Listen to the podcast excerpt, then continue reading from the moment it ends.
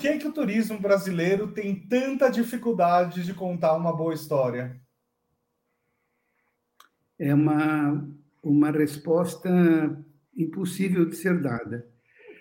É, dificilmente você encontrará um país com atributos tão adequados para o turismo, para o mercado de turismo como o nosso.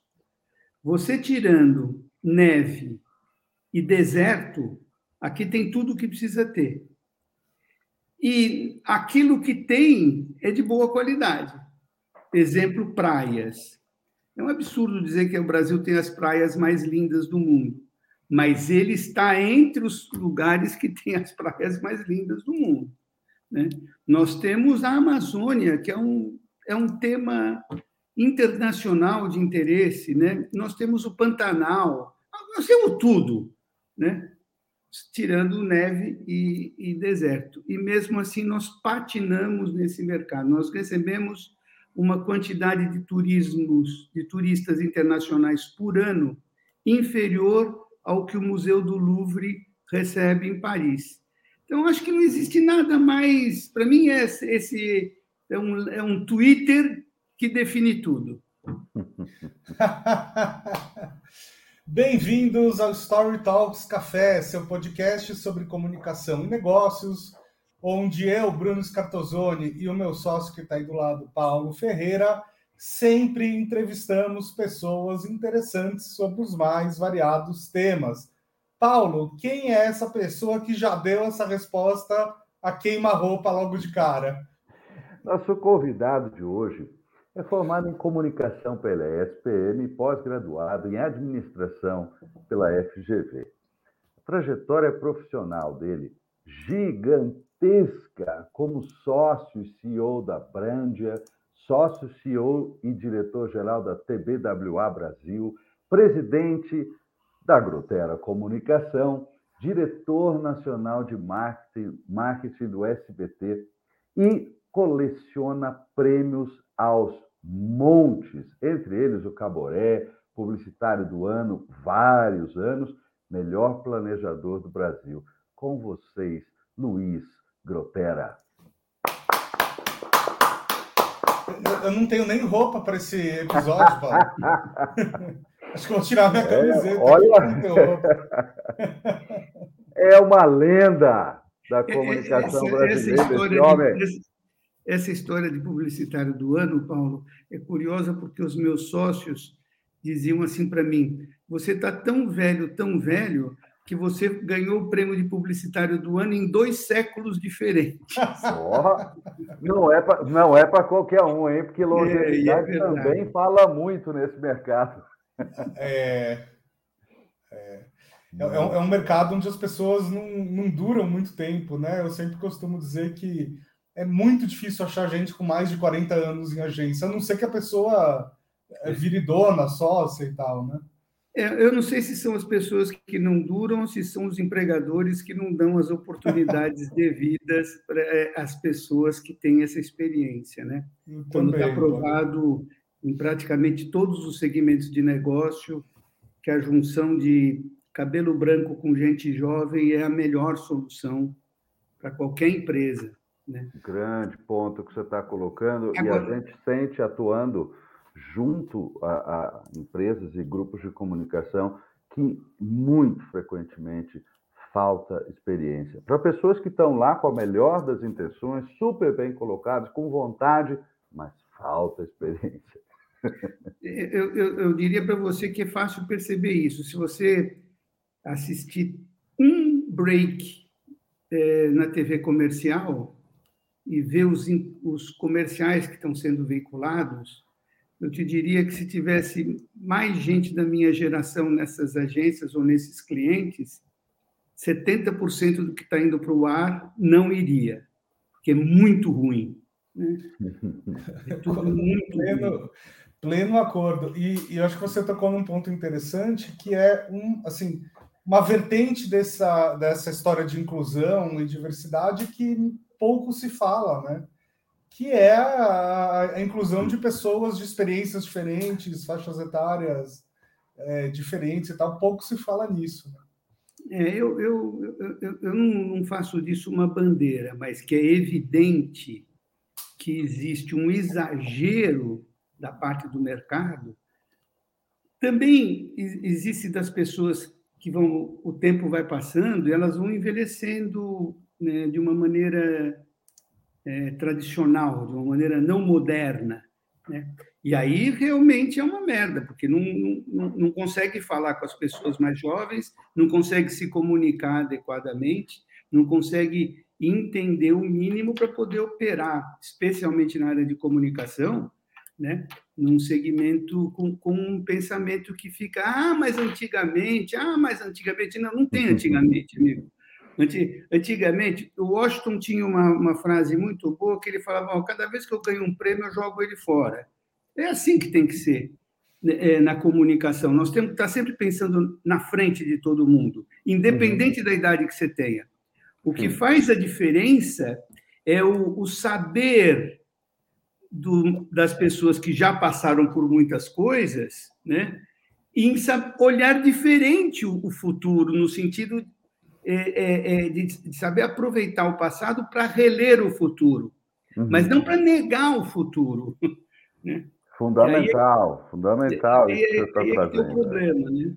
É, porque, mas isso sempre foi uma exigência básica, fundamental da comunicação, o manter-se atualizado. Não tem jeito de fazer comunicação sem isso, sem entender o seu entorno, sem entender o que é que está acontecendo, por mais que seja, claro, diferente, as coisas elas se modificam, mas é, manter-se atualizado enfim, hoje em dia talvez essencial para qualquer profissão, mas para a comunicação sempre foi, né? Não, não existe espaço para isso, para não se atualizar. Eu te diria até que manter-se atualizado é o mínimo, porque o que Exato. realmente difere todos nós aqui é, é o futuro.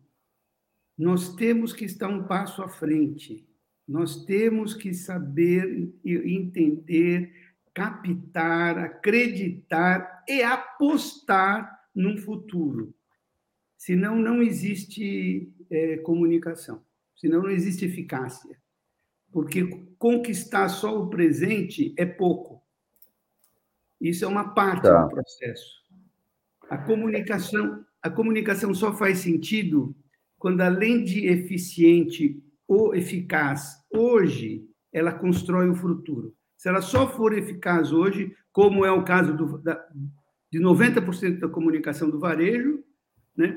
ela, ela é boba, ela é burra. Ela enche a loja amanhã e não constrói o mercado daqui 60 dias. Né? Perfeito. É pior, enche a loja de gente pedindo desconto, né? Exatamente. Também é outro, alguém, outra questão. Alguém que só é conquistada conquistado com esse, com esse ponto de vista, com esse gimmick, né? ele vai ter sempre uma relação frágil com a marca. Né? Uhum. A questão é essa, é como construir conceitos é, fundamentais entre o consumidor e a marca. Eu acho, eu acho que o caso que nós estamos vivendo na, na, da guerra da Rússia talvez seja o caso mais evidente da mudança do mundo, do ponto de vista do mundo dos negócios, não do mundo da política, da guerra ou esquimbal. Né? É, não faz nenhum sentido na cabeça de 10 anos atrás a, o McDonald's tem que sair da Rússia. Por quê? Okay. O que, que tem a ver uma hum. coisa com a outra, meu Deus do céu? Nada. Mas hoje em dia tem. Hoje em dia, o consumidor das, dessas marcas que estão fora ali daquele conflito, né? e, portanto, um número muito maior, né? 98%, 98,75% dos consumidores de, de McDonald's não estão na Ucrânia nem na Rússia. Né? Então, só que eles têm força de pressão.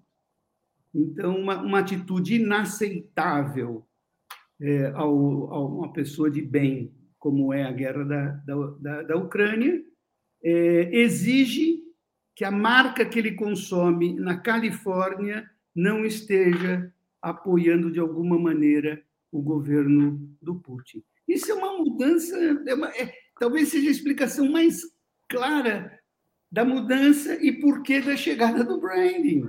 Mas, mas isso é uma coisa meio curiosa, né, Luiz? Porque veja só, McDonald's tem um quê de, de, de bandeira americana, né? tem uma força uh, como marca de ser representativo de alguns valores, mas tem uma série de outras marcas também norte-americanas e também de outros lugares que atuam na Rússia, continuaram atuando na Rússia e nós não estamos falando sobre elas.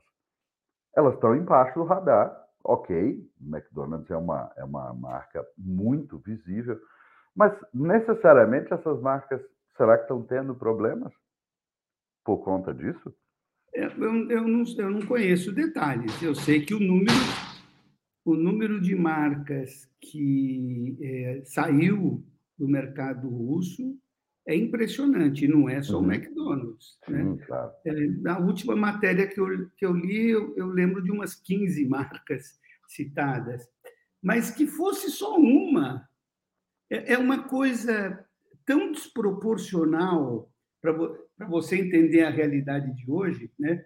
Uhum. A, a, o fato de um consumidor que fica completamente distante do conflito ser definitivo para fazer uma, uma, um, uma empresa abandonar a oitava ou a décima ou a décima segunda maior economia do mundo por uma decisão política que foi tomada, eu, eu acho eu acho primeiro elogiável e encantador desse novo mundo, né? Tá. Mostra que nós temos aí uma uma possibilidade cada vez mais ampla de ter um nível de consciência global é, do bem, né? Uhum. É, defendendo atitudes, posturas e exigindo das marcas esse nível de concordância ideológica. Há, há 40 anos atrás, isso era. Que 40? 40 anos atrás, é, se alguém falasse isso, ia ser chamado de louco. Eu diria que 10 anos atrás. Há 10 anos atrás, isso é. era impensável. Eu vou, vou, vou contar um, uma pequena história sobre 10 anos atrás. Mais ou menos 10 anos atrás, eu trabalhava numa agência e tinha uma empresa, assim, não vou ficar falando qual, que ia lançar uma nova marca de cerveja. Eles queriam uma história para essa marca, não um motivo para ela existir. É, e na época a gente encontrou um concurso de mestre cervejeiro e tal, que premiava o melhor mestre cervejeiro do mundo. E por acaso, naquele ano, o melhor mestre cervejeiro do mundo era um, um, um americano negro, né? E isso faria muito sentido pensando no, no, mercado prioritário de onde aquela cerveja ia ser lançada no Brasil. É, e a gente foi lá e levou essa proposta, né? Pô, pode ser, a gente pode convidar ele para vir para o Brasil, né? O cara pode, enfim, é, trabalhar na formulação, etc, etc. E o cliente olhou assim, sabe, com uma certa desconfiança e, e tipo, ele acabou não aceitando por, enfim, eu não quero ser leviano aqui, então eu não vou dar os motivos, mas vocês entendem quais são os motivos, né? É, isso 10 anos atrás, olha que loucura. Hoje, esse cara estaria sendo disputado a tapa por, por essas empresas não é isso? A, a, o, o, nível de progresso da sociedade em relação aos temas das minorias é espetacular. Né? É espetacular. O que não, o que não, não impede de ainda se cometer alguns tropeções desnecessários, né? É, por exemplo, eu acho o, o, o, último o comercial do carro da Volkswagen, o Polo, um, um, um tropeção desnecessário, exagerado, sem sutileza, sem charme, no sentido, não charme publicitário, porque é óbvio que uma peça produzida para um cliente desse nível, ele é bem feito, ele é de qualidade, está muito longe daqueles 90% de propaganda que eu disse que, deviam, uhum. que devia sair do ar mas o tratamento do, da questão do, do casal gay, precisa tomar muito cuidado para não ficar comercial, para não ficar bobo. E aí você fica de mal com todos os mercados, os gays, os não gays, fica esquisito, porque tem que ter sensibilidade para tratar disso, né?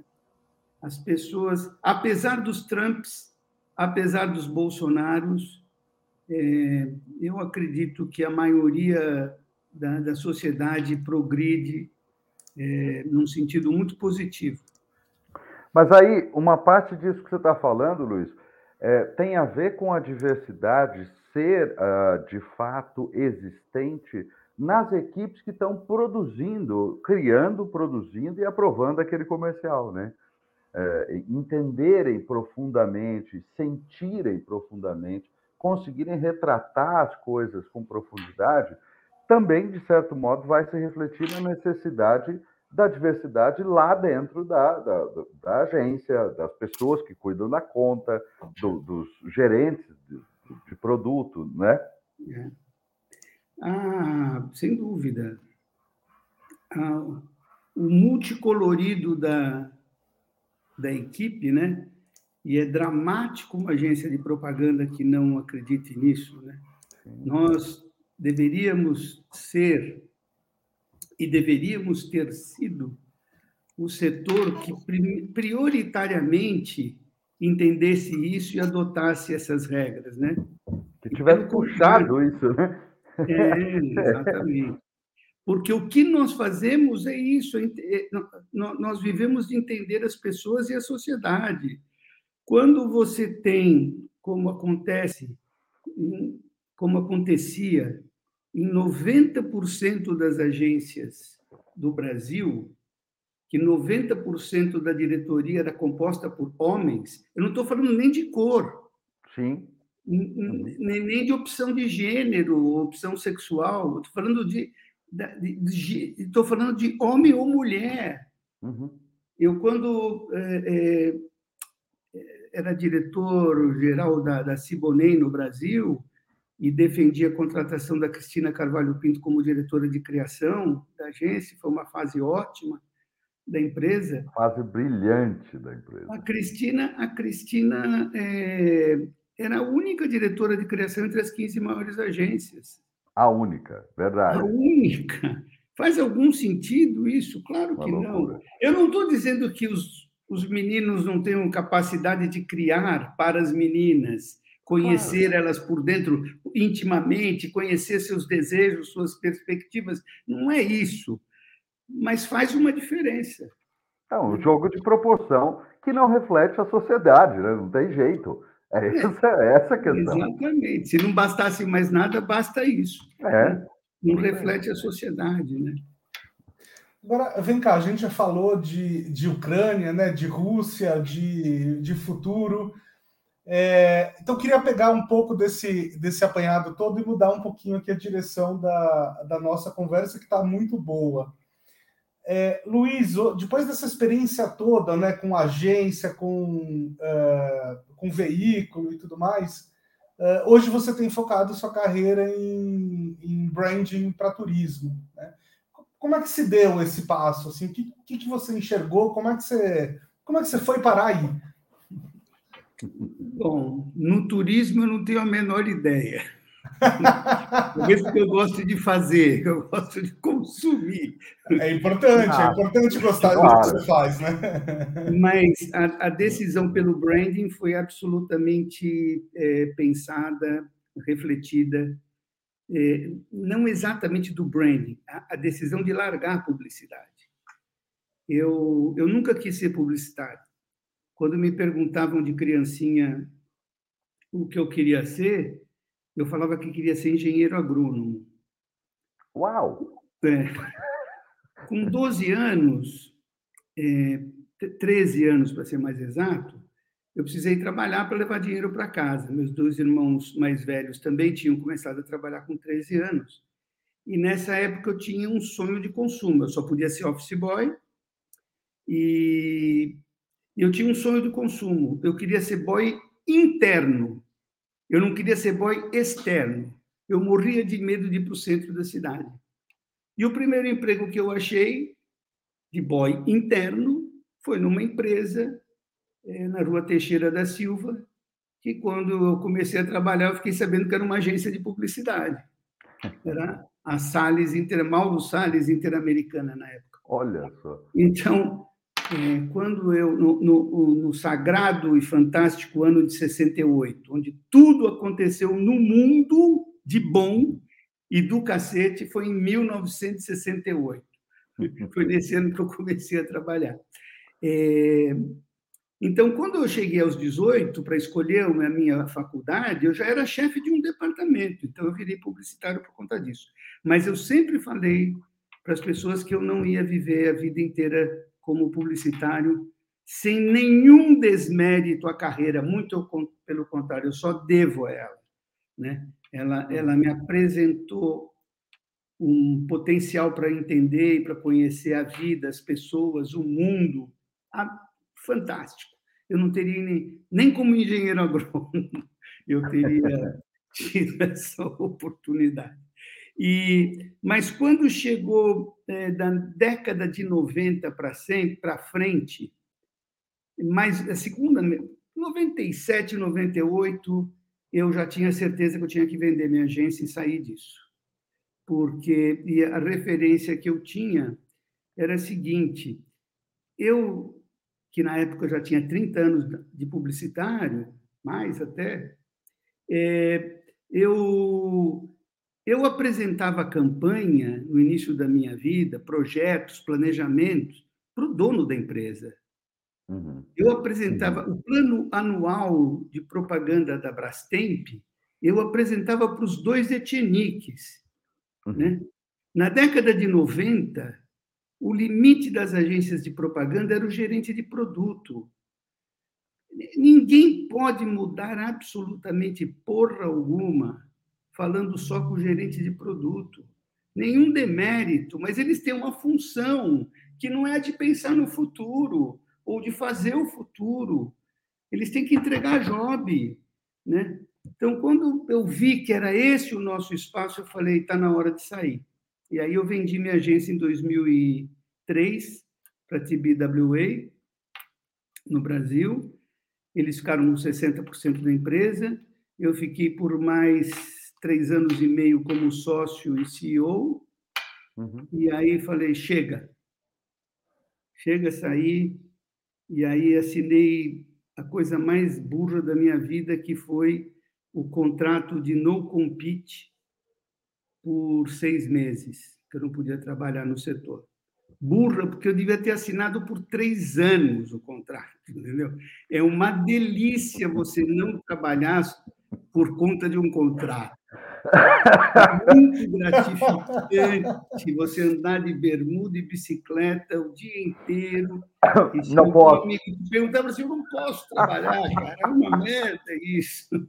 E e aí, então, é, foi que eu comecei a estudar as coisas do mundo e comecei a me deparar com branding, comecei a me identificar com esse negócio e tive a sorte fantástica e única na vida de ser sócio da Brandia Central é, de Portugal, de Lisboa, uma das dez maiores empresas consultorias de branding da Europa e de um profissionalismo que padrão TBWA a equipe da, da Brandia tinha uma qualidade técnica padrão dos melhores do TBWA.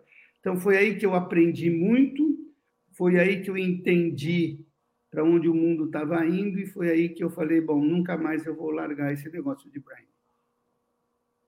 Agora, o turismo, você, perguntou, na verdade, Por que do turismo? É, foi um acidente. Em 2013, 2012, o Beach Park de Fortaleza me manda uma proposta, um pedido de proposta.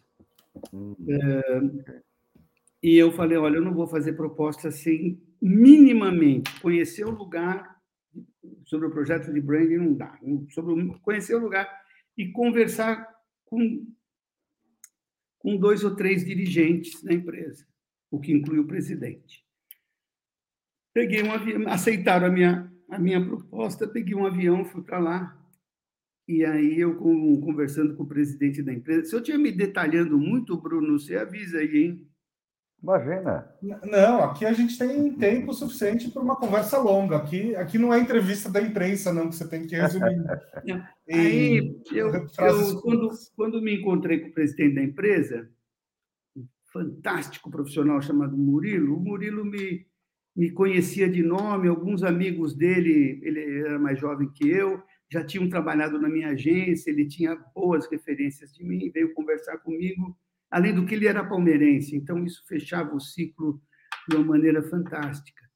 É, e aí eu conversando com ele, eu falei, o, o, o Murilo, me diga aqui agora, por que que você quer um projeto de branding?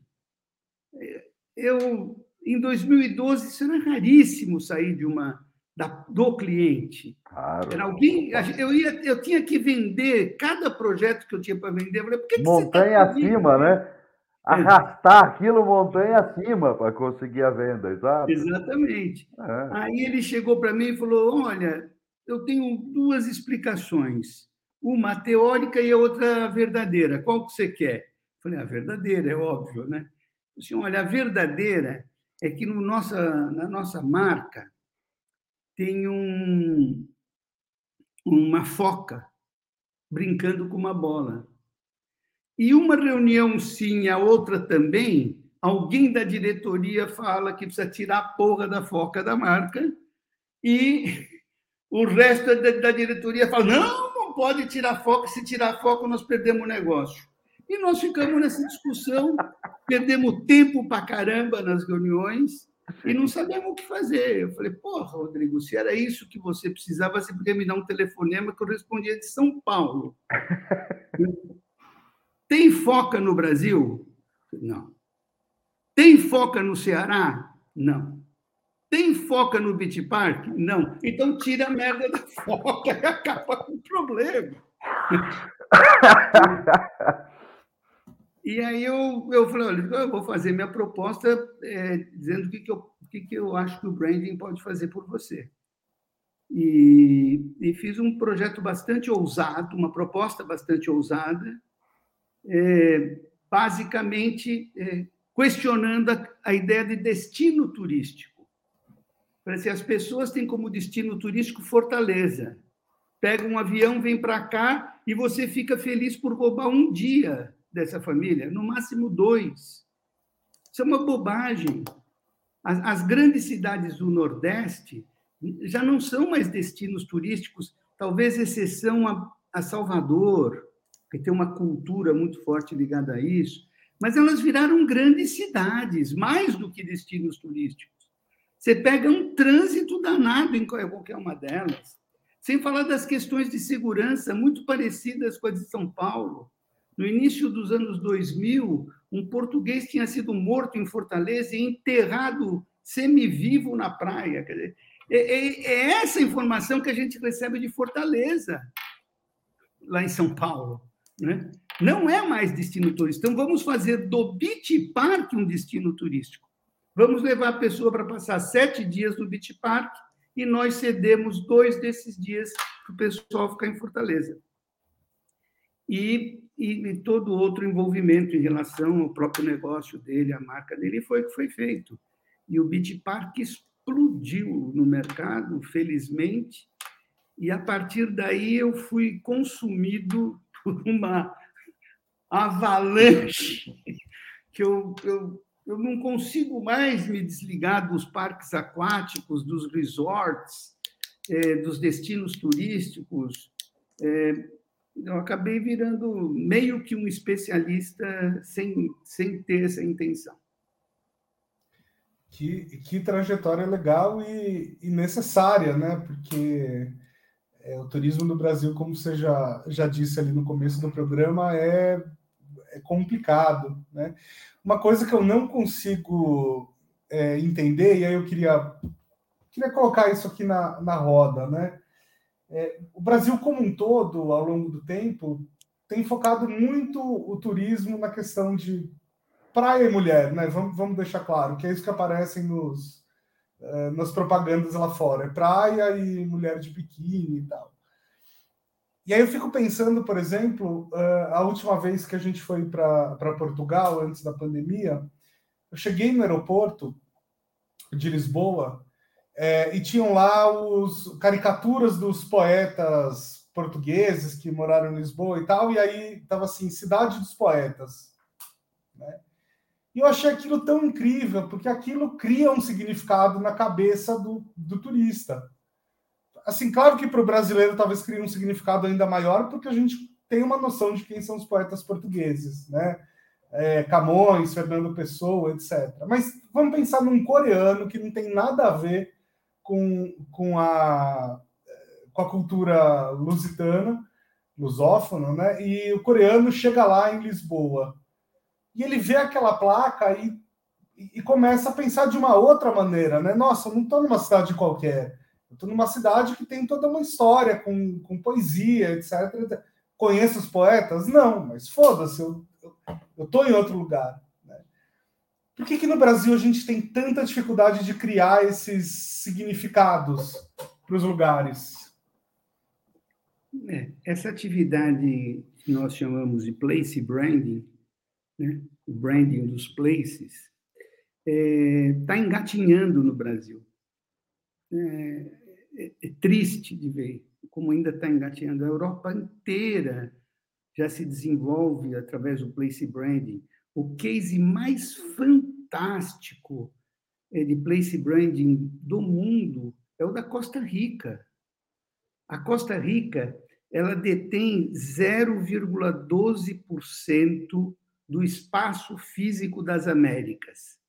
0,12%. E ela é o quarto maior receptor de aviões internacionais de turismo da América. Uau! Então, é, exclusivamente num, projeto, num processo de place branding que começou quando isso, essa técnica não estava nem elaborada ainda, na década de 80. Né? Ela começou o, é, o, o, a, o conceito de que a, a Costa Rica só usaria artifícios é, ingredientes naturais, que ela menosprezava tudo que era artificial. E para isso, um país, por menor que ele seja, é claro que eles, o fato de ele ser pequeno ajuda nesse sentido, mas é, um país precisa se repensar muito para fazer essa promessa e cumprir essa promessa, né? E a Costa Rica fez. Então existem centenas de casos. Quando quando o Brasil subornou a, a, a chegada da, da, das Olimpíadas no Rio de Janeiro, é, aquilo foi. O Eduardo Paes falou literalmente nos, na, na, na grande imprensa que o, as Olimpíadas seriam para o Rio de Janeiro a mesma coisa que representou para Barcelona bullshit. Qualquer um que entendia minimamente de branding sabia que isso era inviável acontecer. Porque em Barcelona existiu um projeto de place branding onde as Olimpíadas foram usadas como mídia para divulgar tudo o que se queria de Barcelona. Né? Sim. É, é, no, no, Rio foi o contrário, o projeto de, de, de, das Olimpíadas veio e depois dele tentou se fazer alguma coisa, como tudo que a gente faz, nas coxas. A única coisa exemplar nas Olimpíadas é o trabalho de design maravilhoso e fantástico que foi feito, infelizmente me, foge a, a, o nome da empresa agora, aí no Rio de Janeiro, é uma, uma empresa que é minha concorrente, inclusive, de branding e design, mas tem um trabalho fantástico. O trabalho foi lindo, muito diferente do pichuleco das Olimpíadas, que foi uma vergonha. Né? Nós, nós, brasileiros, tivemos que engolir a ideia aceita pelo governo do Lula que aquele imbecil daquele bonequinho nos representava. Né? Nós, nós fizemos um desenho da Copa do Mundo que foi uma vergonha do ponto de vista do design no mundo inteiro. Que na verdade foi apelidado de Chico Xavier. Não sei se vocês lembram, um boneco que põe a mão aqui assim. se você olhar, o, o, logo é o Chico Xavier em pessoa. Enfim, é, o Place Brand no Brasil é, é muito imaturo. Eu fiz recentemente o projeto de Alagoas e fiz também o projeto de Campos de Jordão. Nenhum deles chegou ao 100% do que poderia chegar. É, é, é, Campos Jordão foi bem mais para frente do Alagoas, porque, o, o, o, na verdade, o Estado no Brasil não está preparado para ouvir ideias modernas, diferenciadas, relevantes. Ele fica no rame-rame do emprego, do, da, da oportunidade, e, eventualmente, da corrupção. Né? Então, é uma merda. Duas grandes possibilidades é, de se repensar mesmo, particularmente de Alagoas. Ligação, a ligação com a questão do Estado, do poder público e, portanto, da política, onde existe, em geral, o suprassumo do pior do Brasil. Né? Então, realmente, aí é difícil. Aí é difícil. É, é, você, tem, você tem toda a razão, é o supra-sumo do pior. Agora, eu, eu, acho que isso não é só uma questão de, de Estado, assim, mesmo em pequenos negócios, tem, tem coisas que eu não consigo entender. Por exemplo, quando a gente viaja para qualquer lugar do mundo, sempre, em qualquer cidade razoavelmente antiga do mundo, existe um, um café, um, uma padaria, um restaurante onde alguém importante daquele lugar ia. Né? Está em todos os guias turísticos. É, é tipo ir para Havana e encontrar um bar onde o, o, o Hemingway ia, né? Tem vários, inclusive. É, e sempre são lugares normalmente até ruins de se comer, mas que tem uma fila enorme e tal, e, e enche, porque as pessoas querem estar lá, elas querem viver esse significado, né? E, por exemplo, toda vez que eu vou no centro de São Paulo, é, eu fico me perguntando, sabe, onde, onde as, os personagens históricos dessa cidade é, comiam, jantavam, tomavam café. Com certeza tem isso, mas eu nunca vejo, raramente eu vejo alguma indicação desse tipo de coisa. É, então você não acha que é um negócio que é, é, mais estrutural do que do Estado, tem a ver com o nosso jeito de, de pensar? De perder a memória das coisas? É, também. Bom, é, o Estado quase sempre está na raiz desse, dos problemas culturais. Né? É, se nós tivéssemos estados hum. que desde o início do século passado tivessem investido mais fortemente e mais corretamente em educação, uma boa parte disso já teria progredido ou mudado. Ocorre que se investe cada vez é, é, se investe cada vez mais em educação, em volume de dinheiro, mas cada vez mais mal investido. Né? Então, isso traz reflexos é, tenebrosos para a nossa, nossa sociedade tenebrosos. Mais particularmente no, no, no governo do Bolsonaro, são quatro anos de lixo na educação são cinco ministros da educação, todos lixo. Né? Não há um progresso que foi dado na educação durante o governo Bolsonaro. Para reconstruir o que foi destruído, vai levar pelo menos mais uma administração. Então, é, eu acho difícil a gente isentar o Estado da responsabilidade. Em última análise, você tem razão, Bruno a, a responsabilidade é da população, porque nós elegemos as pessoas que vão é, administrar o Estado. Então, se é assim, sim. Mas é, a, a, a estrutura institucional do Estado é a única que tem potencial e capacidade de fazer alguma coisa de profundidade e de longo prazo ao mesmo tempo. Né? É, assim, é, pensando bem, talvez é, fal, fal, talvez o Estado falte aí no sentido de uh, de municiar esses pequenos comerciantes de conhecimento, né? De alguém chegar lá e falar, olha, o, o, sua história, né? Porque, enfim, isso isso tem significado, isso tem impacto para você, isso pode aumentar o valor do seu cafezinho. Então, mas é, é, é, muito mais é, é, muito mais profundo, Bruno. É, devido à nossa má gestão dos vários estados, né, do, do federal, estadual e municipal, os centros de quase todas as cidades estão sendo abandonados.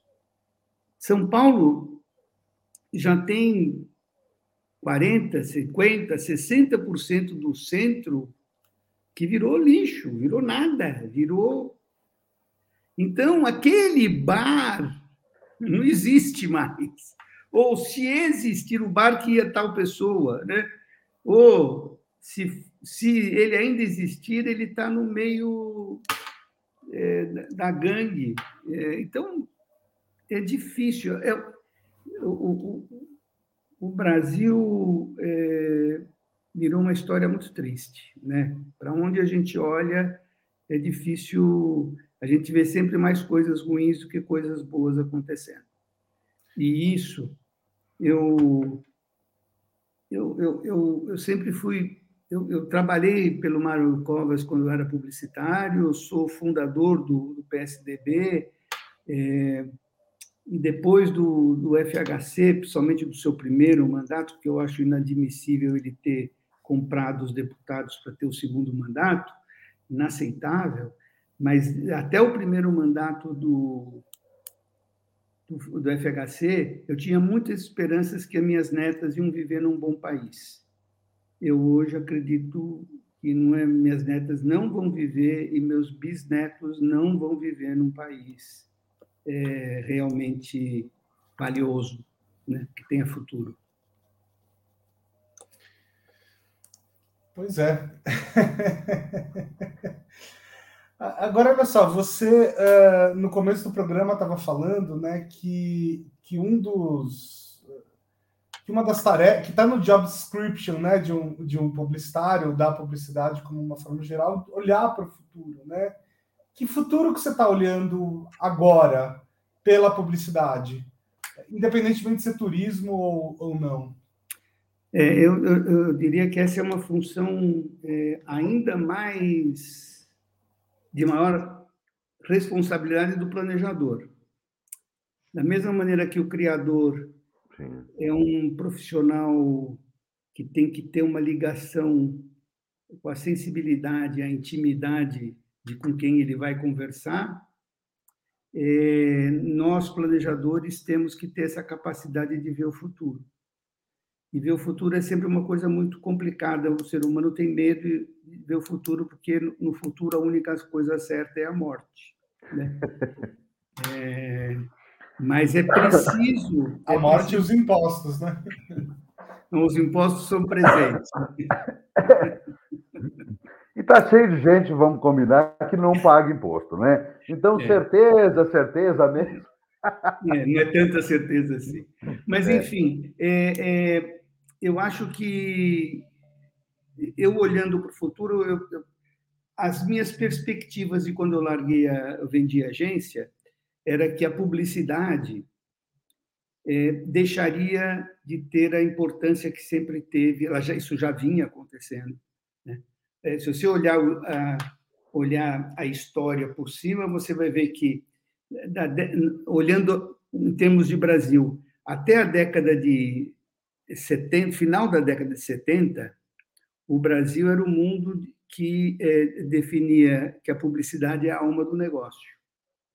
Na década de 80 para cima, quando começa a chegar o marketing nas empresas brasileiras, o marketing assume a paternidade e a propaganda vira subordinada do marketing. Ou seja, esse negócio de vender é como o marketing. E a propaganda faz o papel de comunicar da melhor maneira possível o que tem que ser feito. Nos anos 2000, é, com a chegada da internet e com a chegada é, a internet é, é até chato citar isso, porque já pensa em tecnologia, não tem nada a ver com isso.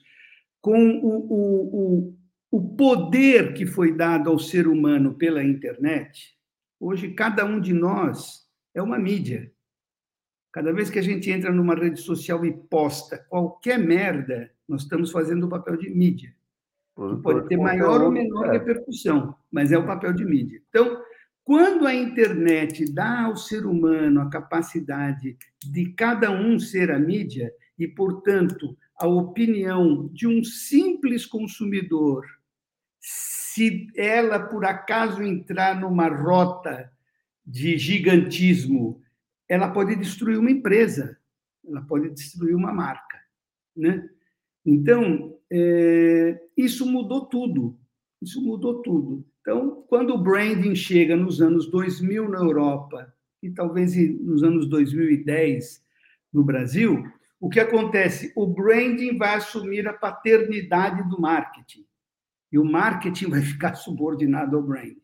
Vender é uma função subordinada da marca e seu posicionamento na sociedade.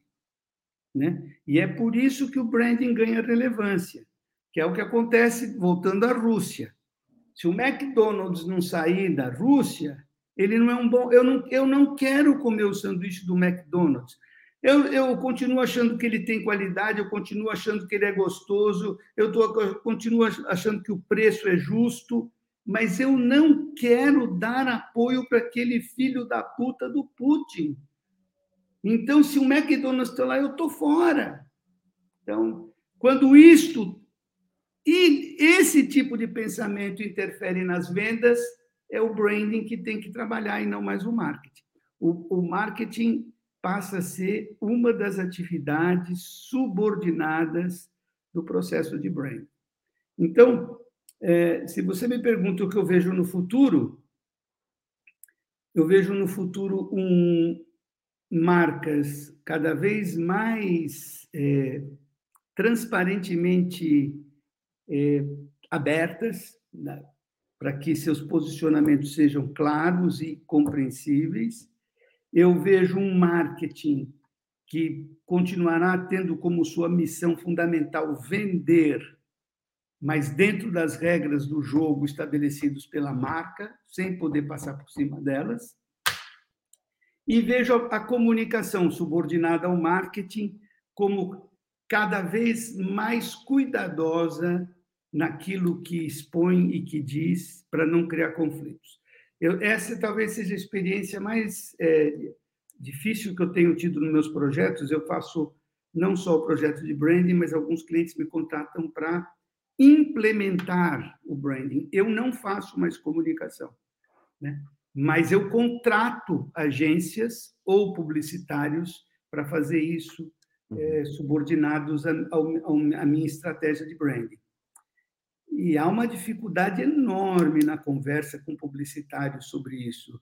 Embora eu sempre contrate grandes amigos meus, uhum. ótimos profissionais, mas é, é difícil a um publicitário do século passado entender que a gente deve abrir mão do impacto ou do recall para falar coisas mais coerentes com o que a marca pensa.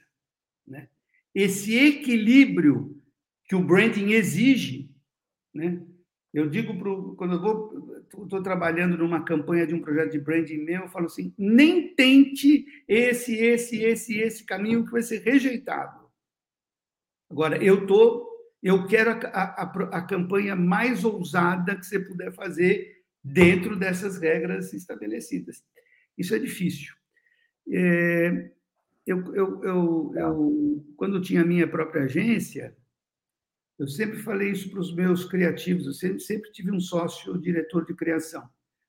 Eu nunca fui criativo, é, embora tenha trabalhado sempre muito próximo de todos eles. É, mas eu sempre falei o seguinte: olha, não basta ser um passarinho e cantar. Precisa ser um passarinho e cantar dentro da gaiola. Isso que é a comunicação publicitária. A gaiola são todas as restrições que o planejamento impõe é, para conseguir um melhor resultado. Isso não quer dizer que você pode não cantar, caramba. Não adianta só existir lá dentro. Uhum. Eu quero um passarinho que cante dentro da gaiola. Né? Esse é o uhum. criativo fora de série. Porque os limites, as exigências do processo, elas estavam lá, desde sempre, algumas exigências estavam lá, mas hoje em dia, quando você vê a questão de responsabilidade social, a questão de minorias, a questão de diversidade, a questão ambiental, todas essas são uh, demarcadores cada dia mais sérios daquilo que não pode pisar fora, porque desrespeitar esses princípios hoje é ser tirado do jogo. Basicamente, inclusive mídias vão rejeitar a sua comunicação se você atravessar certos lugares. É, é. Claro. É, a verdade é que a vida ficou muito chata, né? a, vida, a vida ficou chata. Você não pode mais fazer piada de português, de, de nada, porque você está ultrapassando os limites. E, obviamente, a propaganda sofre com isso, né? porque a propaganda é uma, uma arte popular, né? ela tem que ser popular, mas, e ela tem que ser artista, artística também. Né?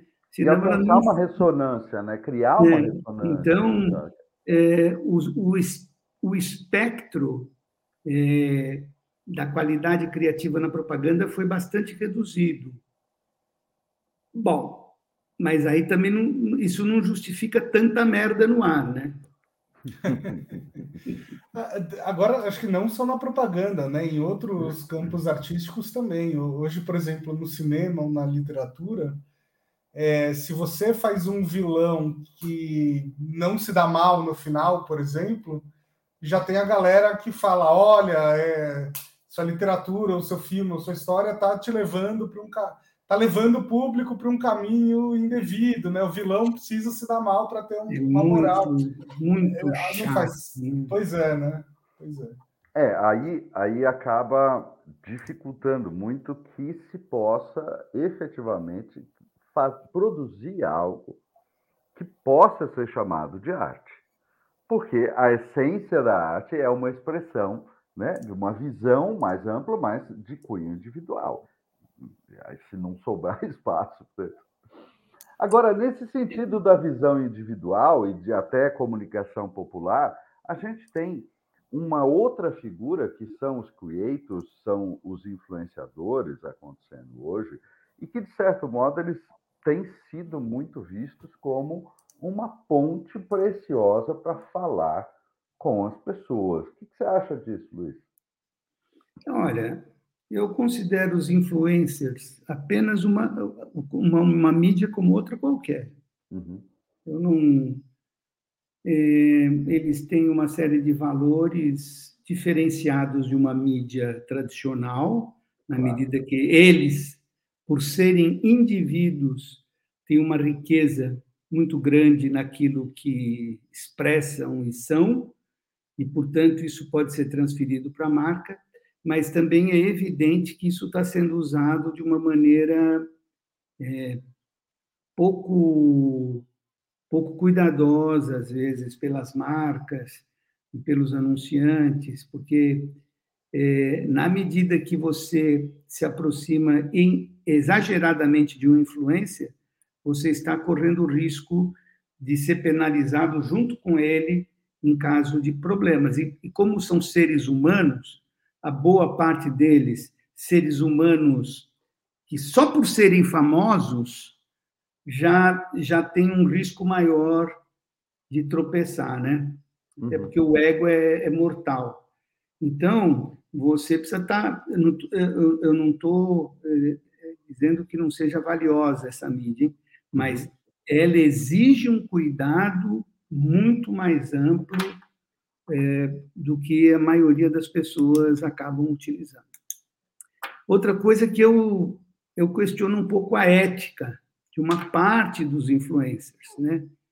Tem nego que aceita fazer qualquer negócio, Tem nego, que, tem nego que aceita falar de qualquer negócio. O importante é quanto ele ganha.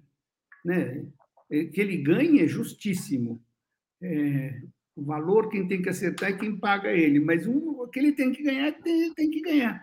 Mas se ele não, se ele for um, um influencer que você tenha dúvida do caráter dele, você está correndo esse risco. Eu sempre falo para os meus clientes: faça uma, uma proposta bem podre para o cara do ponto de vista de conteúdo.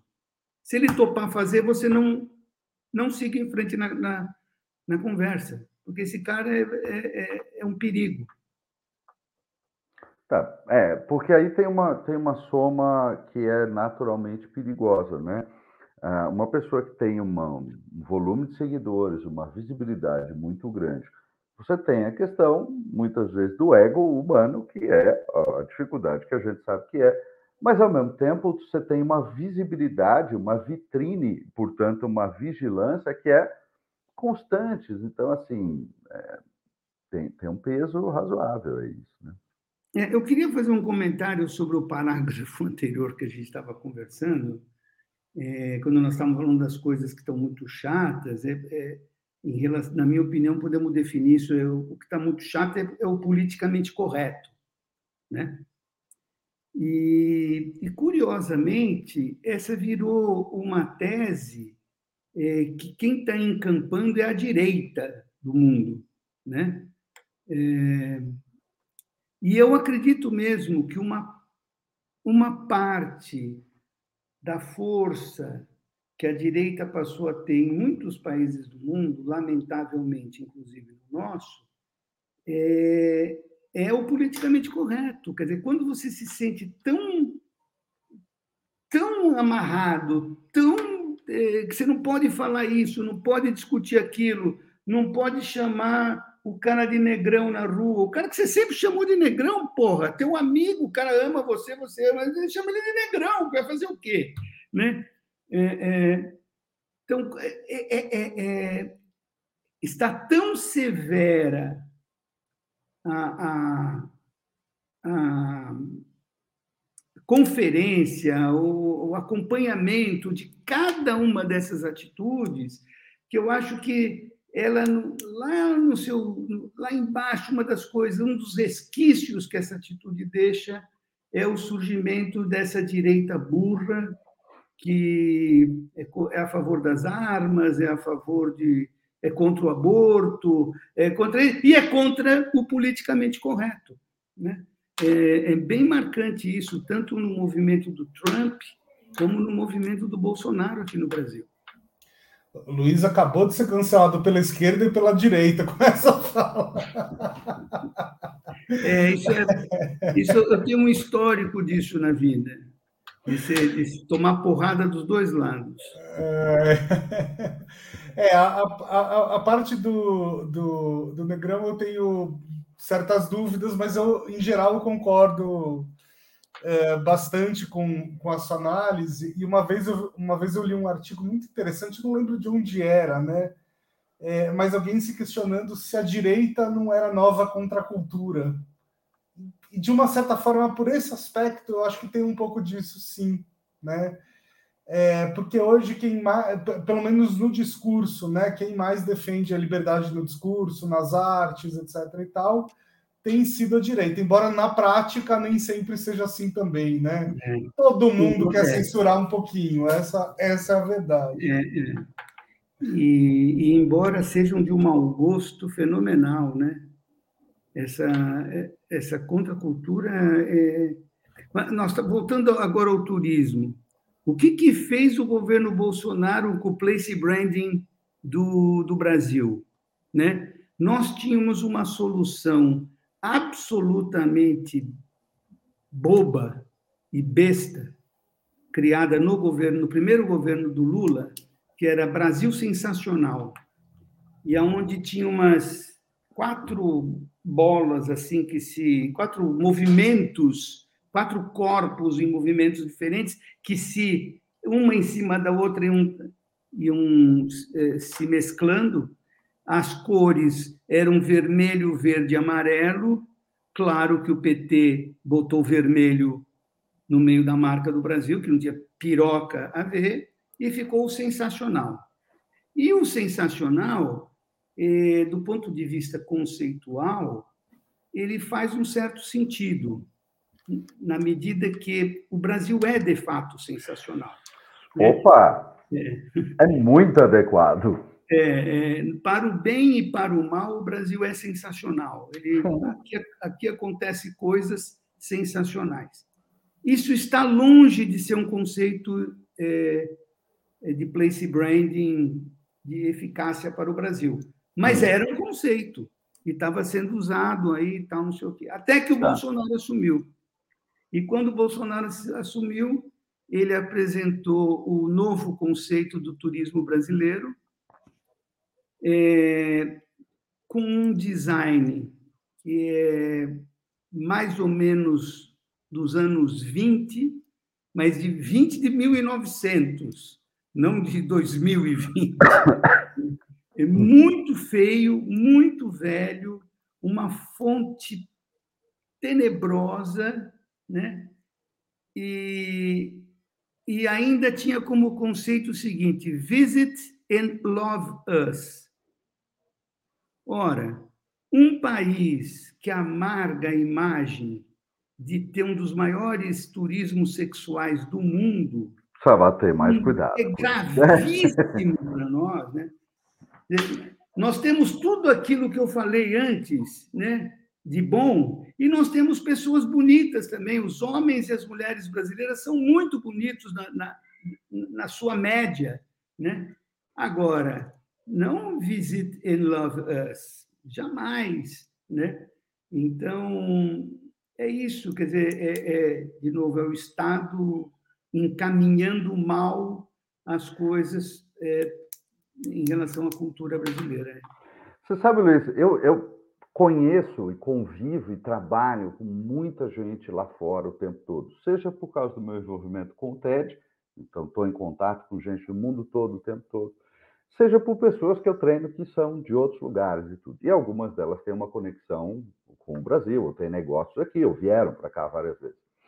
E uma das coisas muito interessantes que acontece é e é por isso que eu disse que a palavra sensacional, ela de fato é, é muito interessante, porque sempre que você vai conversar com essas pessoas, elas têm uma, uma visão e uma, uma lembrança da vivência do Brasil como algo profundamente sensacional, no sentido das sensações, no sentido de ser bem recebido, no sentido de um senso de festa que não existe em outro lugar igual. É uma coisa muito, muito incrível isso. Ao mesmo tempo, essas pessoas têm experiências muitas vezes incríveis, plenamente positivas no Brasil, porque problema existe em qualquer lugar do mundo. Mas tem uma boa experiência, essa avaliação da pessoa, né, que teve uma excelente experiência aqui, mas na hora dela contar essa experiência, às vezes ela conta essa experiência, diz tudo isso que foi bacana, mas ela diz: olha, mas essa foi a minha experiência, mas cuidado, porque é, tem certos perigos, porque é um lugar que é seguro, você entendeu? E aí as duas coisas vão juntas. Vai uma recomendação de uma vivência, mas vai também ah, uma visão até, né? Porque, enfim, são, são pessoas ali que se sentem um pouco nessa responsabilidade de dizer é muito bacana, mas tome cuidado, seja atento, quer dizer, isso prejudica demais. Né? Isso me lembra na, década de 70, 80, quando alguém, as pessoas falavam para a gente assim: você vai para Nova York? Cuidado, hein, meu? Puta, aquilo é um perigo, aquilo é um puta de um problema. E eu respondia sempre da mesma pessoa para dizer, gente, eu tenho agência no Rio de Janeiro. Eu passo dois ou três dias por semana no Rio de Janeiro. Quem, quem vive no Rio de Janeiro, infelizmente, pode passar por qualquer lugar perigoso do mundo que está acostumado. O carioca tem essa vivência, né? Agora, o que mais me assusta no que você falou mesmo concordando com 100% do que você disse, é que eu falei que nós temos tudo: praia, sol, Amazônia, Pantanal, é, frio, serras de frio no sul. E, além de tudo, nós temos um dos povos mais hospitaleiros do mundo. Pois é. Né? Pois é. Isso que você Exatamente. refletiu aí, não é, uma, é raríssimo, a não ser um cara que foi, que apanhou, que foi assaltado e tal. Quem não teve essa experiência sai daqui falando as, as maravilhas do brasileiro. Sempre. E mesmo assim, a merda do mercado não cresce. Entendeu? A merda do Sempre. mercado de turismo não cresce. Qual é o motivo? Eu acho que o motivo é que isso é pouco explorado. né? E quando tentam fazer lá isso, o Love Us é, sai de uma maneira completamente torta. né? É, Sabe que eu- uma vez eu vi uma entrevista do. Putz, é- o irmão do Herbert Viana, como é que chama? É, ah, sei, o do IBGE. É, é um cara que é um sociólogo e tal. É, eu, eu não lembro o nome dele, mas é alguma coisa Viana. É, ele, ele falou o seguinte: que o, se o Brasil tem uma tecnologia exportável, né, que nós nos destacamos, é a tecnologia de fazer festa. E ele falou assim: a gente deveria exportar isso para o mundo. Né? O carnaval é um exemplo, mas é só um exemplo. Tem exemplos em, em todos os estados. Né? De maneiras de fazer festa. E a gente não, não valoriza muito isso. É, eu acho que falta isso na nossa comunicação, sabe? Bruno, falta tudo. Porque não tem nada na nossa comunicação de turismo. A começar, não tem verba. A verba que tem é mal utilizada, porque não se, não se estuda a indústria do turismo como uma indústria econômica que é. Então, não, não se tem proporção do retorno, do feedback disso. É, esse, é que é o, esse é que é o problema. Né? Então, fica tudo. Então, como ninguém no orçamento secreto vai defender uma verba para o turismo se divulgar, né? É, então nós vamos nós vamos continuar tendo problema. O certo mesmo seria a gente ter uma autarquia como é a Embratur, completamente independente do governo que foi que foi instalado, né? Respondendo ao TCU, respondendo ao Congresso, a puta que eu pariu, quem for, mas é, não respondendo ao governo, porque senão fica uma, um, um, projeto que não tem sequência lógica. O ah, principal sim. motivo de Gramado ter dado um salto de qualidade que nenhum outro destino turístico brasileiro deu, o principal motivo é que quem manda no turismo de Gramado há pelo menos 30 anos são seis famílias que têm os negócios do turismo, e não os prefeitos que são eleitos. Acabou.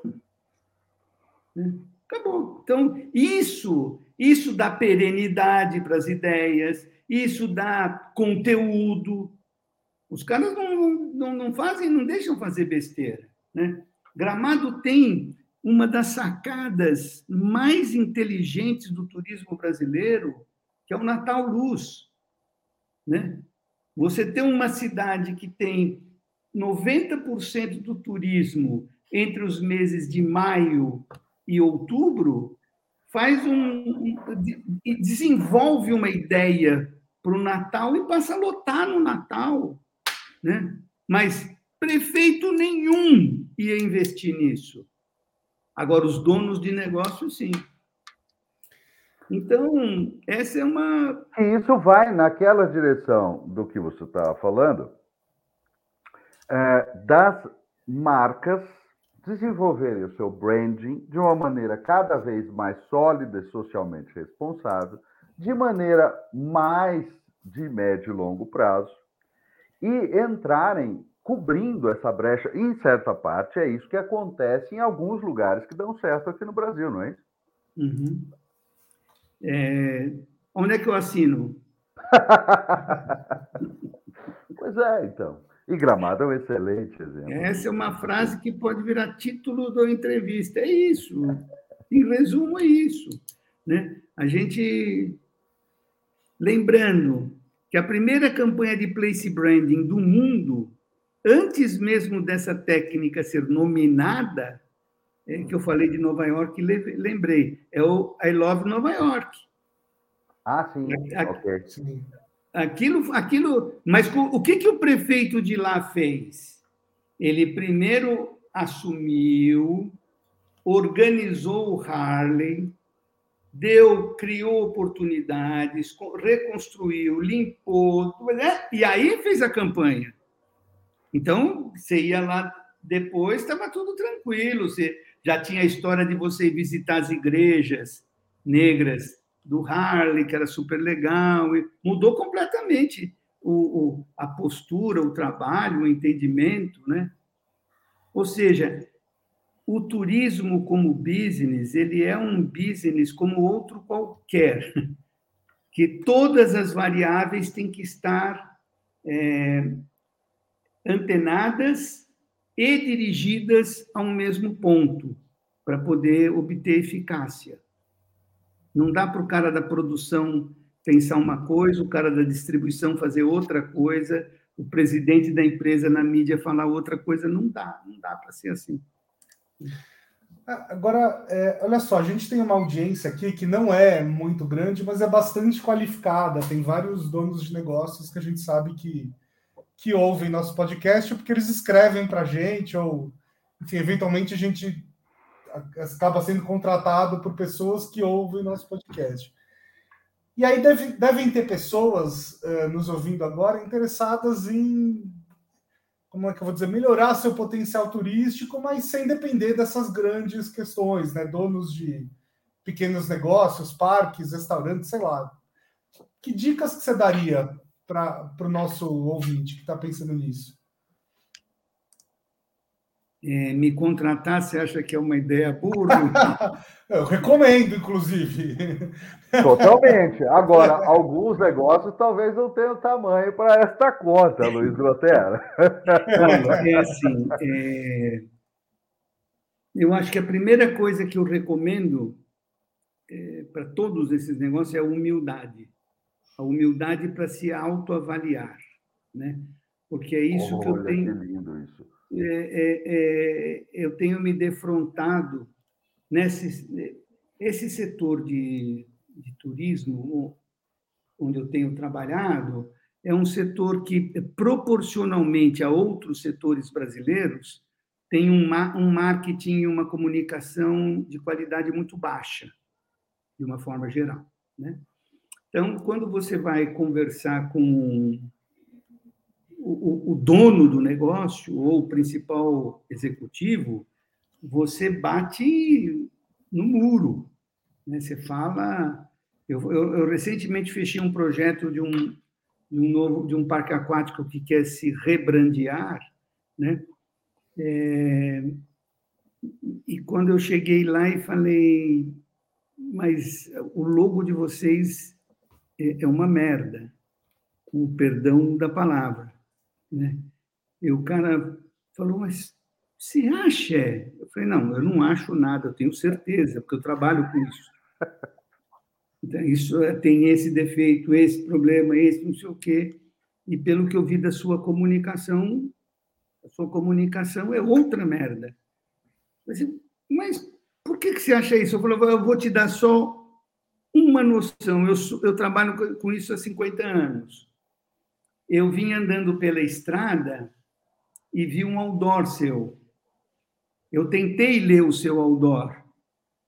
E depois que eu passei do outdoor, eu vi pelo Waze que eu tinha passado da entrada. Aí que eu entendi o outdoor. O outdoor era para dizer que eu tinha chegado. Né? Então, nem para um cara de comunicação, o outdoor comunica alguma coisa. Então, é, é, é uma, mas eles não têm ideia, eles não sabem picas do que estão, do que está acontecendo.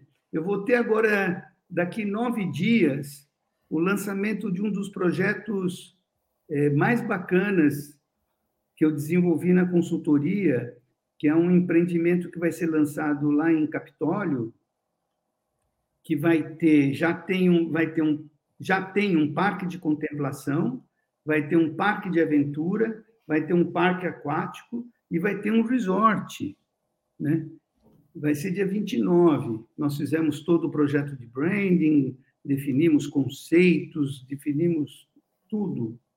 Então, a, a pandemia nos atrasou por quase três anos nesse lançamento. Sim, eu já não aguentava mais ver esse projeto no computador e não na rua, né? Mas e é uma coisa linda o projeto. Quem está vendo agora, porque até hoje era segredo absoluto, desde o naming tá. até todo o design, nós conseguimos manter absoluto sigilo. Uma das coisas difíceis de se fazer em branding é definir o chamado dia D, né? É, como como fazer o dia D? Cada projeto precisa ser pensado de uma maneira. E então, a hora que se quem desse ramo já viu a campanha do projeto de Capitólio está endoidecido, falando, o que, que é isso? Né? Que, que é isso? É completamente fora do padrão. E vou dizer, é uma campanha produzida, se você pensar em termos de custos, de qualidade do, dos fornecedores, profissionais envolvidos, tal, é uma, uma, uma campanha que, do, pela minha experiência passado, é uma campanha nota 7. né? Mas em relação ao mercado em que ele vai ser divulgado, que só tem nota 3, nota 2, então ele, ele é um super destaque, né? Então, para quem estiver ouvindo com curiosidade, onde é que dá para ver, esse, onde, onde vai dar para ver essa campanha? Essa campanha vai dar para ver só a partir do dia 29 de julho, porque ela continua completamente secreta. Não, não é... tem problema, mas qual, qual, qual seria o site assim, para que a pessoa acessa depois do dia 29? Tá bom, vai. O nome já foi divulgado para os convidados do evento, então o site é www.cataguá.com.br. Ah, muito bem. Peraí, deixa, eu ver, deixa eu ver se eu estou acertando o nome do site. É, é isso mesmo. É isso mesmo. Cadê vocês? Cataguá, Cataguá com K ou com C? Com C. É a tribo indígena que, perfeito, perfeito. que residia naquele espaço. Eu achei muito interessante uma coisa que você falou sobre o projeto, que ele tem uh, certas, certas áreas, certas divisões. Uh, você disse uma área de contemplação, uma área de aventura. Quer dizer, ele está vindo com uma ideia de, de ter espaços específicos para coisas diferentes, interesses diferentes, de diferentes perfis de pessoas. Espaços específicos com marcas específicas, com comunicação ah, específica. Okay. Tá, Eu, tá. O, o, o público do parque aquático, que é tipicamente uma família com filhos é, entre 6 e 12 anos, é completamente diferente do, do público do parque de aventura, que é, é pô, a nossa tirolesa lá vai passar por cima do, do, do canyon. Né? Uhum. Você fica por quase 50 metros numa altura de 100 metros em relação à água que está lá embaixo. Né? Então, é uma coisa bacana, uma coisa diferente, é uma coisa ousada, e são públicos muito diferentes. Então, uhum. cada um desses produtos é, vai ter uma marca específica, com uma comunicação específica, mas todos eles interligados pela marca mãe. Sim, ok. okay. Quando você olhar qualquer submarca das marcas que nós que foram criadas para lá, uhum. é, você vê que elas são irmãs, ou primas, pelo menos, tá. de, acordo, de acordo com a arquitetura da marca desenhada. Isso aí promove uma coisa muito interessante, porque se alguém do, de um núcleo familiar tem um determinado perfil, vive uma determinada coisa lá, mas sabe, né, passa a conhecer que tem essas outras opções ele às vezes pode fazer a indicação do, desse destino para alguém que não necessariamente é o seu mesmo perfil. Porque gente do mesmo perfil é natural. Você vai dizer, eu gosto de aventura, sei que o outro gosta de aventura, eu vou indicar. Isso é natural. Mais fácil. Traz, é, mas traz uma outra possibilidade de indicar para outros perfis também. Né? Sim. É, e, e para quem está tá te ouvindo uh, e quer descobrir mais cases legais de place branding e tal, além desse de Nova York, que talvez seja o, o primeiro, mais antigo, que, que outros que você recomenda? Olha, é, é, bom, Costa Rica, que eu falei que é o, o maior Sim. case, né? É, mas se você pegar, entrar no, no Google e botar place branding é, de outros, especialmente da Europa, você vai encontrar 200 casos.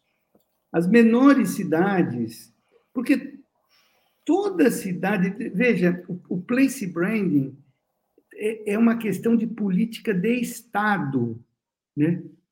É, uma das coisas que aconteceu com Costa Rica depois do place branding de lá é que foi feita uma pesquisa sobre felicidade na Latinoamérica. Uhum. Costa Rica, é, é, o, o, povo respondendo, né? O, o, Costa Rica foi considerado o país mais feliz de todas as Américas. Mas é por causa do quê? É porque o, o place branding dá o sentido de pertencimento à sociedade. Nós somos agora, quando eu fiz o projeto de place branding de Campos de Jordão, eu derrubei uma das maiores babaquices que o mercado de turismo local argumentava, a de que o povo de Campos de Jordão era contra os turistas. É mentira. O povo, precisa, o povo não é tão burro a ponto de ser contra uma coisa que dá comida que entra na casa do cara todo dia.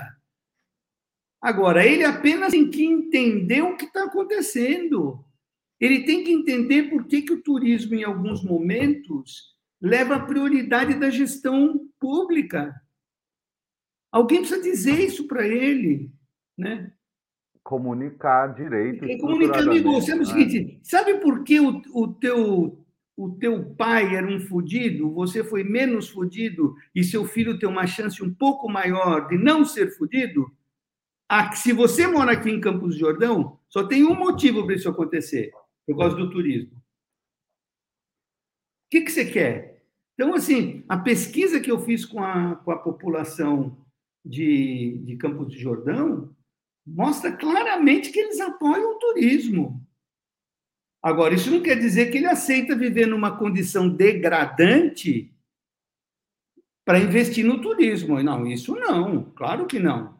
O, o Estado tem que dar um mínimo para aquele cidadão viver com dignidade e depois investir no turismo. E aí o Estado que faça o melhor.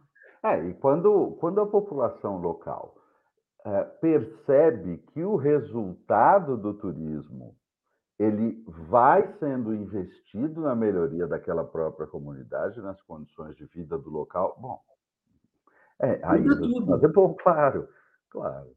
E, e, e, veja, não é nem que eles não sabem, é que precisa ser lembrado dessas coisas. Sim, sim. Né? É, cabe ao Estado fazer esse papel. Assim, olha, meu amigo, sabe esse novo, esse novo lugar que nós fizemos aqui para segurar água e não ter mais enchente? Nós só temos esse dinheiro por causa do turismo. É, como é que pagou isso aqui? Tem os Exatamente. impostos. O que, que gera os impostos? Olha, o turismo.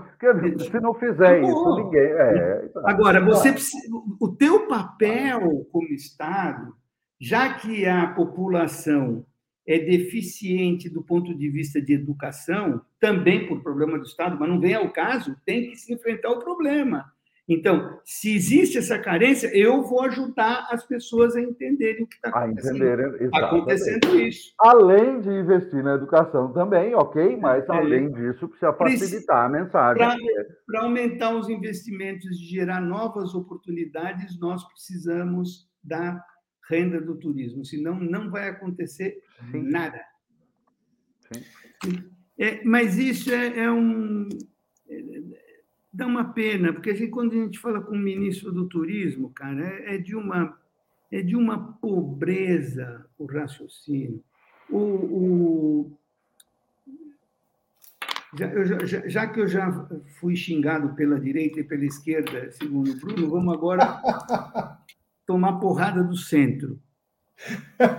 Olha, o Dória é um cara que ele merece várias críticas, mas esse cara foi um governador que fez muita diferença no estado de São Paulo, muita diferença. A economia, a economia do estado de São Paulo cresceu nos quatro anos do Dória três vezes mais que a economia média brasileira, três vezes mais, né?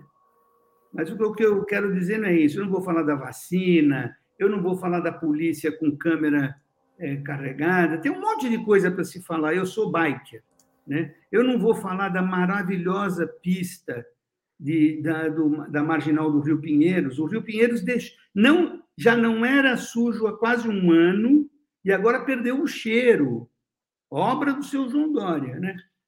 Mas eu queria dizer que o, o, o secretário de turismo do Dória é um cara com uma visão muito diferente de tudo que eu vi por aí até hoje. É um cara, o Vinícius, é um cara com Vinícius Lumertz. Ele é um cara com uma, uma visão do negócio muito diferente. Ele foi ministro do turismo do governo Temer. Por incrível que pareça, o governo Temer teve um bom ministério. Né? É, e o, o, esse, o Vinícius foi um profissional que me impressionou muito pela visão dele de, das coisas que o turismo é, podem fazer pelo país. Esse era um cara a ser investido. É, é interessante o que você está falando, Luiz, porque agora eu não vou me lembrar no detalhe, mas há poucos dias atrás eu estava lendo uma série de, de manchetes ali e não me aprofundei de verdade no artigo, não tive tempo, mas uh, que falava justamente do aumento do, do, do fluxo turístico para São Paulo, São Paulo sendo visto como um dos principais uh, uh, destinos do Brasil. Quer dizer, todo, tudo isso tem a ver com esse trabalho que você está falando. Né? É, o, o, São Paulo é, há, há, algum tempo já, o primeiro maior receptor de turismo internacional, hum. graças especialmente ao turismo de negócios né? Uhum. É, especialmente por conta disso. É, mas, mas, mas vem, vem aperfeiçoando, vem melhorando, não só do turismo é, internacional, como do turismo doméstico. Né? São Paulo, São Paulo tem muitas, tem muitos predicados. Né? Apesar de eu estar de agasalho aqui hoje, numa cidade litorânea, que está um frio dos diabos, isso também é São Paulo. Agora, Luiz, imagina só onde chega São Paulo se conseguem, por algum milagre, acabar com os congestionamentos. Pensa, pensa só. É. Eu, eu, eu, eu costumo dedicar meus pensamentos a coisas mais plausíveis. Essa, essa eu acho difícil. Essa é bem difícil, esse é um desafio. Tá? Bruno, você é do Rio ou de São Paulo? Eu sou de São Paulo. E você, Paulo? Sim, eu sou de São Paulo, sou de São José dos Campos, na verdade, mas estou em São Paulo há mais de 25 anos. Ah, eu tinha uma, uma, uma, ideia de que o Bruno era do Rio de Janeiro. Não, eu sou de São Paulo, mas eu moro há quase 10 anos em Brasília. Não, pior ainda.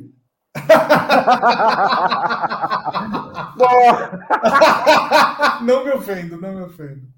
Olha, deixa eu te falar. Ah, eu, eu, eu tive agência no Rio por 15 anos e sempre gostei dos cariocas, sempre gostei do Rio de Janeiro. Eu amo o Rio de Janeiro, amo. Depois eu tive agência em Brasília por quase oito anos e gostei muito da cidade. Você sabe muito. que eu costumo dar uma, dar uma frase que eu acho que é uma ótima definição da cidade de Brasília a cidade de Brasília é muito melhor do que o que ela produz para o país. Muito. Como cidade, ela é muito melhor. É. Isso não chega a ser exatamente um adjetivo. É, como, como profissional de place branding, eu diria que isso não, não, não seria um conceito suficiente para não, é? não. pelo simples fato de que o que ela produz é tanta merda que isso atrapalha tudo, né? É Mas eu, eu, a questão de uns seis anos atrás, eu fiz um post, não, não, não foi mais que seis anos, porque foi na época da Dilma, que eu fiz um post daqueles cáusticos, quando você está mal-humorado, sem porra de tesão nenhuma, vendo toda a merda que estava acontecendo. E eu falei, não, porque eu pensei, se, tudo que se produz em Brasília é isso, é isso, é isso, é isso. E aí, uma ex-funcionária minha me, me escreve no Facebook e fala: você está sendo muito injusto com Brasília. Brasília não é nada disso. Brasília sou eu, é meu marido, meu filho, não sei o quê e tal. E eu fui lembrando todas as pessoas pois com, é. quem me, com quem eu me relacionava lá. Um lugar cheio de coisa boa, de gente, gente boa, gente boníssima, gente boníssima. E coisas boas para fazer, coisas divertidas, como em qualquer lugar do mundo. Brasília não tem porra de culpa nenhuma sobre. Exato, sobre certas coisas que acontecem lá. Esse Agora, é o... o... mercado, o mercado político brasileiro é, é cada dia que passa ele é mais ele é mais pobre, né? Menos gera é. menos esperanças. Né? É, pois é. Mas sabe que aí conectando a história de Brasília ao, ao turismo, é, desde que eu cheguei na cidade, eu, eu, sinto falta de um, de um negócio aqui que é justamente uma, uma identidade para a cidade, sabe? Isso acho que tem a ver com tudo a ver com place brand, né? Porque, por exemplo, São Paulo, informalmente, as pessoas falam que é a cidade para você ganhar dinheiro, né? A cidade que não para, a cidade onde o dinheiro está sempre circulando e tal. Queira ou não, isso se reflete no, no, no potencial de turismo de negócios que a cidade tem. E Brasília tem um potencial turístico enorme também, porque tem um monte de coisa para visitar. É, mas, é, mas falta essa narrativa aqui, sabe? Ninguém, parece que ninguém sabe para onde a cidade está indo, ela não tem um rumo. O rumo tem a ver com o governo da, do momento. Né? É. Isso eu acho muito, muito problemático. Até falei isso para um, um candidato aqui um, um tempo atrás, ele concordou comigo, mas não sei se vai acontecer alguma coisa nesse Não, sentido. não. Falar, falar com candidatos, é, é, ele vai concordar com tudo que você falou de razoável para ele, e não, e não quer dizer porra nenhuma. Mas eu acho que é isso, quer dizer, é, é, como Brasília não conseguiu estabelecer ao longo, longo desses quase 70 anos aí, não conseguiu estabelecer uma personalidade própria, ela é engolfada pela imagem da, da política, que é o que fica. Né? Então, ninguém consegue imaginar nada em Brasília que não seja aquela merdaiada acontecendo. Né? E, e aí é duro. É. Mas é uma pena. Porque, é. inclusive, turisticamente, Brasília tem valor, né? Oh, Sim, opa. Gente do mundo inteiro uh, com interesses de, de, arquitetura, de urbanismo, visitam a cidade. Gente do mundo inteiro ligados à questão uh, ecológica e ambiental visitam Brasília para ir à Chapada, Chapada dos Veadeiros. Então, assim, é muito, muito uh, tem muito atrativo, muito atrativo, de verdade. É. Luiz, foi um prazer essa conversa, um enorme prazer. Acho que uma das entrevistas mais sinceras que a gente teve, né, Paulo? Luiz não, não mede palavras para falar o que pensa. Isso é sensacional para quem entrevista. É, tomara que você não seja cancelado por ninguém por causa desse episódio. Oh, oh, a velhice ajuda muito nisso, viu, Bruno? Ai, ai. Porque na medida, na medida que a gente vai ficando velho, a gente pode é, optar. É, é, muito fácil driblar é, as crises com, com a experiência da vida e da idade mas você pode optar por também por adotar a sinceridade como conduta, né? É, eu fiz essa opção na vida. É, tenho, não é à toa que eu, eu tenho bastante. O número de pessoas que não gostam de mim é grande, mas pelo menos as que gostam, gostam muito de mim. Entendeu? E eu prefiro isso. Estamos juntos, eu sou, da, eu sou da mesma filosofia. Eu só, eu só, eu só pego leve, assim, às vezes eu só dou uma abrandada, mas eu sou da mesma é, filosofia.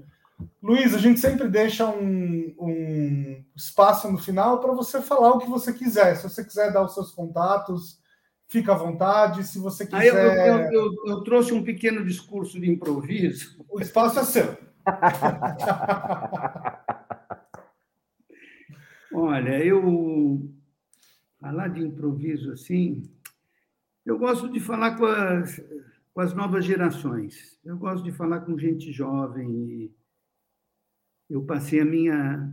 Acho que a, a única coisa indiscutível sobre o meu passado, eu que tive a minha própria empresa de propaganda por 35 anos, é que até hoje, até hoje, eu saí da agência em 2007, até hoje, quando no Facebook entra qualquer um falando qualquer coisa da Grotera, eu ouço um volume de elogios enorme à, maneira como a agência procedia e atuava, e eu penso que isso não tem nada a ver com os prêmios que a gente ganhou, eu penso que isso não tem nada a ver com a gente pagar mais salários que a maioria, porque nós não pagávamos, nosso salário sempre foi sempre brigamos para pagar pela média, para pagar os funcionários pela média, mas é, a coisa mais importante é a ideia de dividir o que a gente sabe.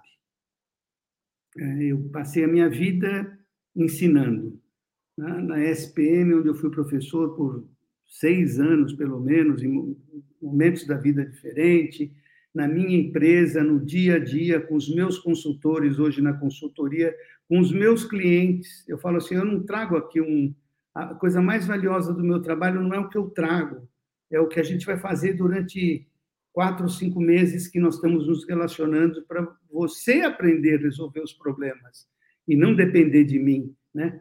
Então, eu acho isso. É, quem tem cabelo branco tem que dividir o que sabe com os novos, porque a moçada nova é muito boa, muito qualificada, tem um senso de, de inovação implícito à vida deles, que é fantástico mas a gente pode dividir um pouco de, de conhecimento. Eu, então, eu, é, é, é, isso que eu queria dizer, de última palavra, que cabe às novas gerações cada vez mais assumirem papéis primordiais no negócio da comunicação e cabe aos mais velhos conseguirem distribuir aquilo que sabem com uma, uma boa parte dessa turma.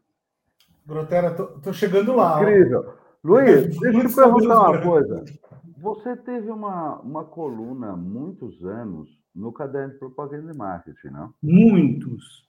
Puta merda. Mas eu era um queria que você... Isso. Eu era um te... que você me confirmasse isso, que você dissesse Era um tesão escrever aquilo. Exatamente, porque eu passei muitos anos esperando chegar o caderno de propaganda e marketing para abrir antes de tudo, na tua coluna. Olha, eu, eu, eu falava as coisas mais absurdas incrível, que não incrível. se devia falar. Né? Por isso que tinha que ler? Hein? Por isso que a gente tinha que ler. A sua e, coluna e você sabe, E você sabe que o Armando Ferrentini, que era o dono do caderno, né? Sim, sim. É, uma vez me chamou e falou assim: Olha, eu não sei se eu te mando para a rua ou se eu te parabenizo. O que acontece? Pela primeira vez nós fizemos uma pesquisa e tem um colunista que é mais lido que eu aqui no caderno. pois é. E era um, um, uma delícia, porque eu me baseava na numa coluna que existia da Folha de São Paulo, do, do Cláudio Abramo, que era um, um, um, um jornalista que eu amava pelo conteúdo, pela qualidade, uhum. ele era conciso nas críticas dele uhum. e tal. E você sabe que um dia na coluna eu escrevi, falando dos jornalistas brasileiros, eu falei, eu citei assim, porque infelizmente o Cláudio Abramo se aposentou. Cara, o nego me escreveu uma carta me destruindo. E eu entendi, aceitei os argumentos dele, publiquei a carta na coluna. Fiquei muito triste, porque eu, eu, eu na ânsia de, de transmitir uma ideia que eu estava dizendo ali, porque ele fazia muitos elogios a ele. Eu acabei pisando num calo que não deveria pisar, não com uma pessoa que eu admirava tanto. Mas isso é da vida, né? Mas eu, quem, eu quis trazer.